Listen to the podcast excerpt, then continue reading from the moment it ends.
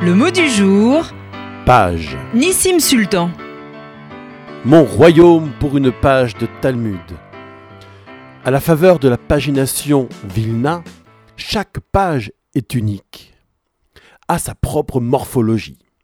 Au centre, la colonne du texte, qui peut s'élargir dans un sens, dans l'autre, ou dans les deux quand bon lui semble. Autour, les commentaires de Rachi ou Rashbam côté reliure, de Tosfot côté bord de page. À chaque page, son souvenir. Celui des heures, des nuits et des jours, des semaines et des mois parfois, à très haute dose. Souvenir du contenu, des connaissances nouvelles, des découvertes géniales du maître déposées là, des démonstrations, des affrontements, des renouvellements de sens. Souvenir des émotions, des joies et des frustrations jusqu'aux larmes.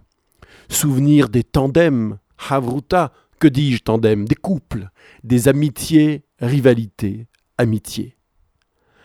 À jamais, tous ces souvenirs visuels, intellectuels, spirituels, affectifs sont liés en un nœud unique et vivant, un nœud par page.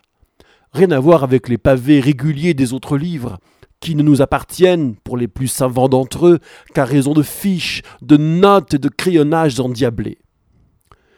Rosh Hashanah 1923, au congrès de la Goudat Israël, Rav Meir Shapiro lance le DAF Hayomi, l'étude quotidienne d'un folio, soit deux pages. Total, sept ans et demi environ pour finir le Talmud de Babylone. Le cycle en cours est le treizième. Et ainsi, de l'ingénieur au scolaire, de l'expert au non-initié, de l'édition papier à la toile, le Talmud devient un compagnon de route, structure le temps, à chaque jour ces deux pages, pour une même communauté mondiale d'étudiants.